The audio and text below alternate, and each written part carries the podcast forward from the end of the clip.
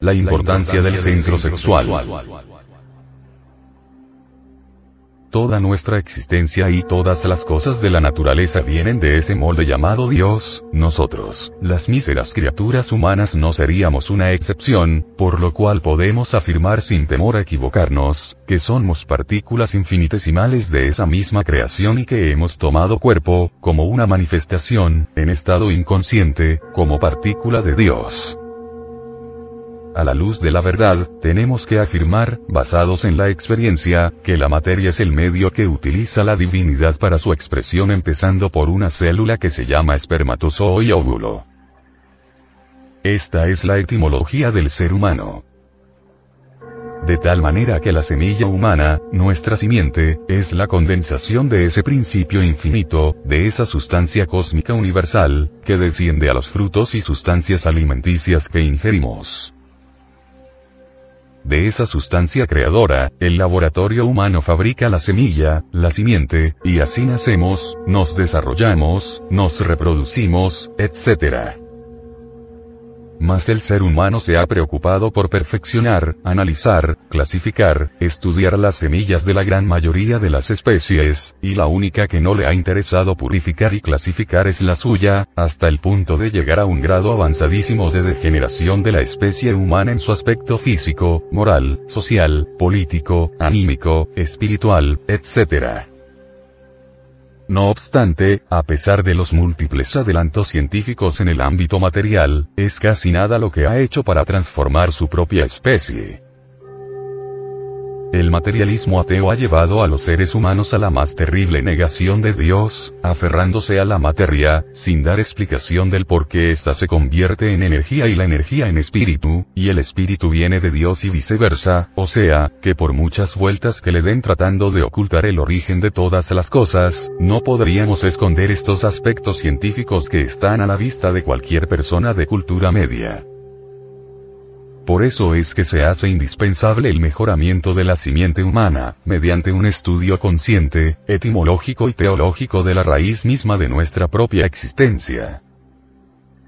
Esto nos indica que mejorando nuestra semilla, mejoraría la calidad social, por lo que es necesario comenzar un proceso científico que cambie los valores de calidad inferior en valores de tipo superior. Pero para esto es prioritario ante todo, comprender la importancia del sexo. A través de muchos años el sexo ha sido considerado un tabú y siempre ha sido vetado por la humanidad. Hablar del sexo era algo así como para quedar excomulgado. Sin embargo, la humanidad aceptaba, y acepta, todos los vicios, aberraciones, sexopatías relacionados con el sexo.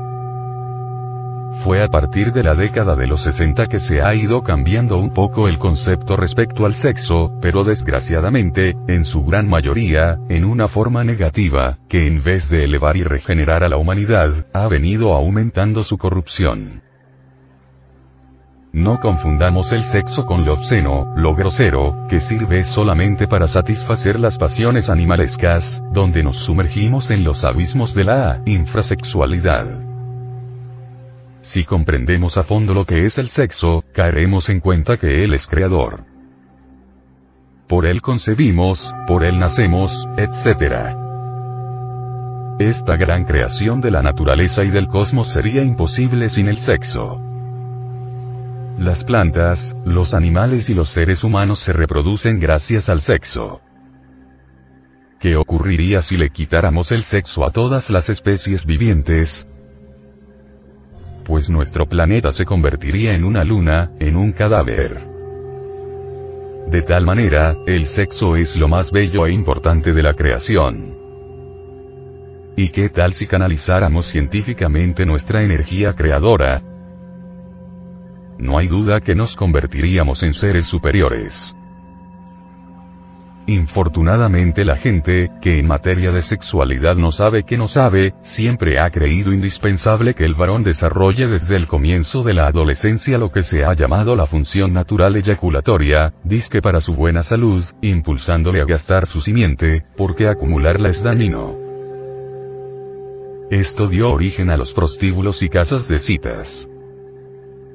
Pero si analizamos esta situación, encontramos que estas eyaculaciones prematuras afectan su salud en todos los sentidos, porque el material genético a esta edad todavía no ha completado su ciclo de desarrollo, y las células sexuales que está malgastando las necesita para ese proceso evolutivo.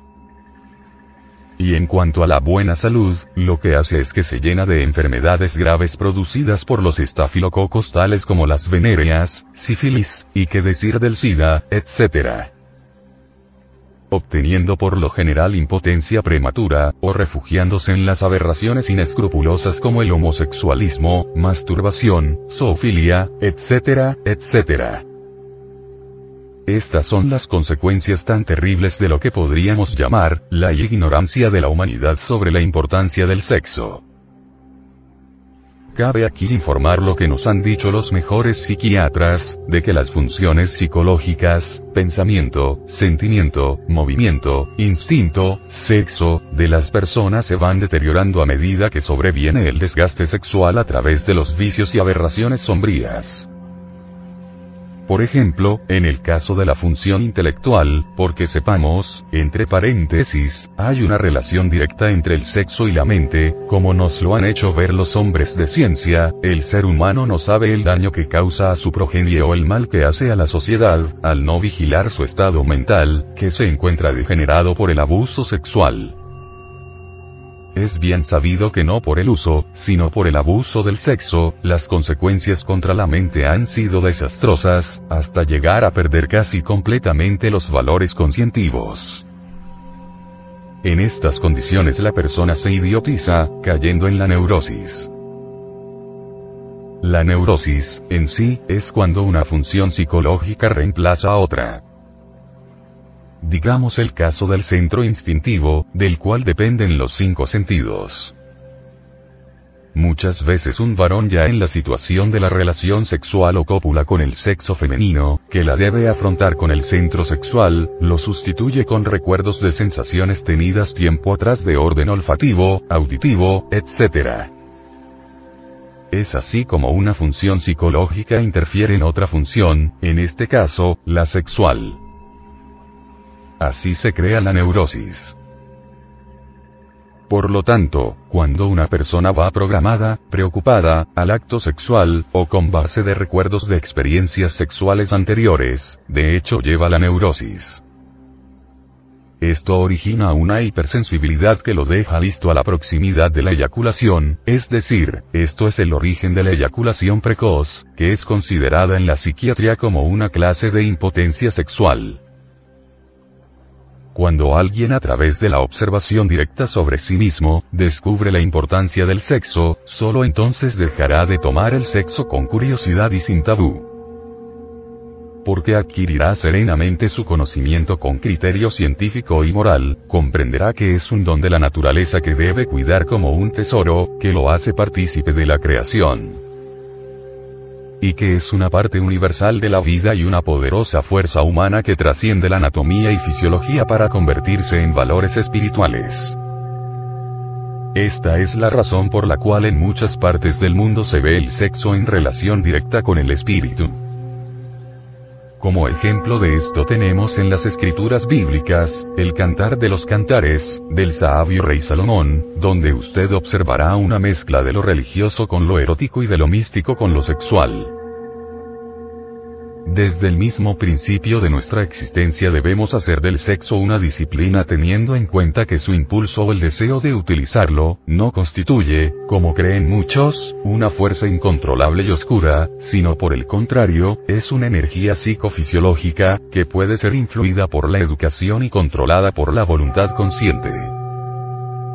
Por eso es indispensable adquirir ante él, un sentido de responsabilidad sobre su uso responsabilidad que nace con el conocimiento total de lo que el sexo significa y cuánto trasciende del individuo hasta su cónyuge, y en consecuencia, hacia el precioso fruto, los hijos.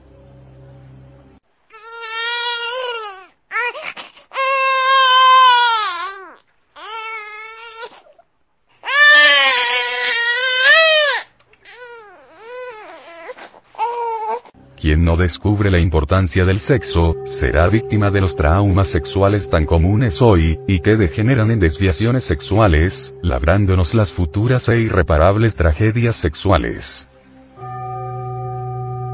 Ciertamente el problema sexual resulta en el fondo bastante espinoso, ya que todavía existe en el ambiente social en el cual nos desenvolvemos, muchos prejuicios incorporados y hasta perjudiciales para el conglomerado humano en general. En el sexo está el mayor poder que puede esclavizar al hombre llevándolo al fracaso, y también el mayor poder que puede liberarlo del dolor y de todo peligro de fracaso, en forma radical y definitiva. De todas maneras, es apenas normal que el tema sexual sea bastante agrio y provoque grandes discusiones obvias entre las gentes que lo condenan y lo alaban, que lo rechazan o ensalzan, sin antes haberse tomado el trabajo de examinarlo, analizarlo, estudiarlo y experimentarlo en sus aspectos creadores más profundos. Las gentes profanas en los estudios sexuales, suelen confundir los vicios y las aberraciones sexuales, las sexopatías, con lo que es en sí mismo el sexo. Eso como es obvio, son dos aspectos completamente diferentes, y hay necesidad de saber distinguir muy bien el uno del otro. El sexo es un centro con manifestaciones muy bien definidas, es el mismo centro generador o creador, que nos eleva a la capacidad de ser semejantes a Dios, o sea, de crear. Por eso se dice, hagamos al hombre a nuestra imagen y semejanza. ¿Qué sería de nosotros sin el sexo? Seríamos entes sin facultades creadoras, algo así como castrados. Ya no seríamos seres a imagen y semejanza del Creador, sino seres sin ninguna importancia y desligados de la naturaleza y del cosmos. El sexo es tan importante en la vida del ser humano, que hay necesidad de estudiarlo, cuidarlo y no degenerarlo con cientos de vicios y aberraciones. No debemos abusar de él, pues el que sufre las consecuencias es el organismo, porque él elabora las variadas sustancias bioquímicas que constituyen los elementos vitales para nuestra existencia. Sin las cuales, él se deteriora, envejece y entra en decrepitud para luego morir.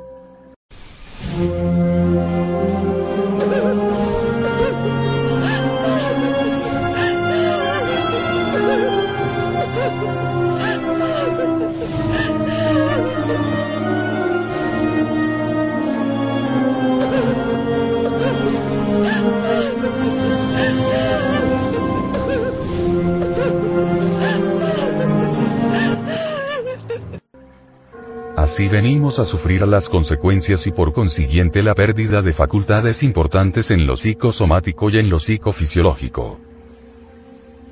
No hay que confundir el sexo y la sexualidad normal, con la infrasexualidad, que es la sexualidad de tipo inferior, como es el caso de los masturbadores, adúlteros, zoofílicos, prostitución, homosexualismo, etc. Que conduce a perder torpemente la energía creadora. Y es verdaderamente estúpido que teniendo una máquina tan maravillosa como es el cuerpo físico, que transforma etapa tras etapa el alimento que ingerimos, en la energía más importante para su salud, para su bienestar integral, para luego movidos por pasiones lujuriosas la perdamos en satisfacciones mediocres, convirtiéndonos en pobres criaturas esclavas de su mal uso. Una cosa es el sexo y otra muy diferente es que con él nos entreguemos a los vicios más abyectos y a las abominaciones más execrables.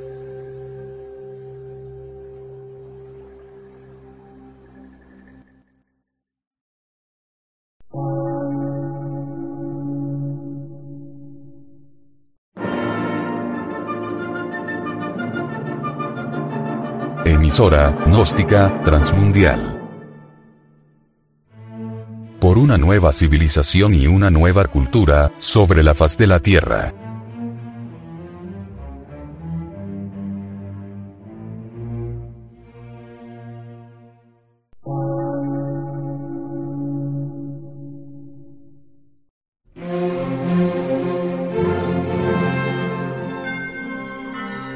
de radiodifusión, científico, artístico, místico y filosófico, de la Asociación Colombiana de Centros de Estudios Gnósticos, Antropológicos, Psicológicos y Culturales, AC.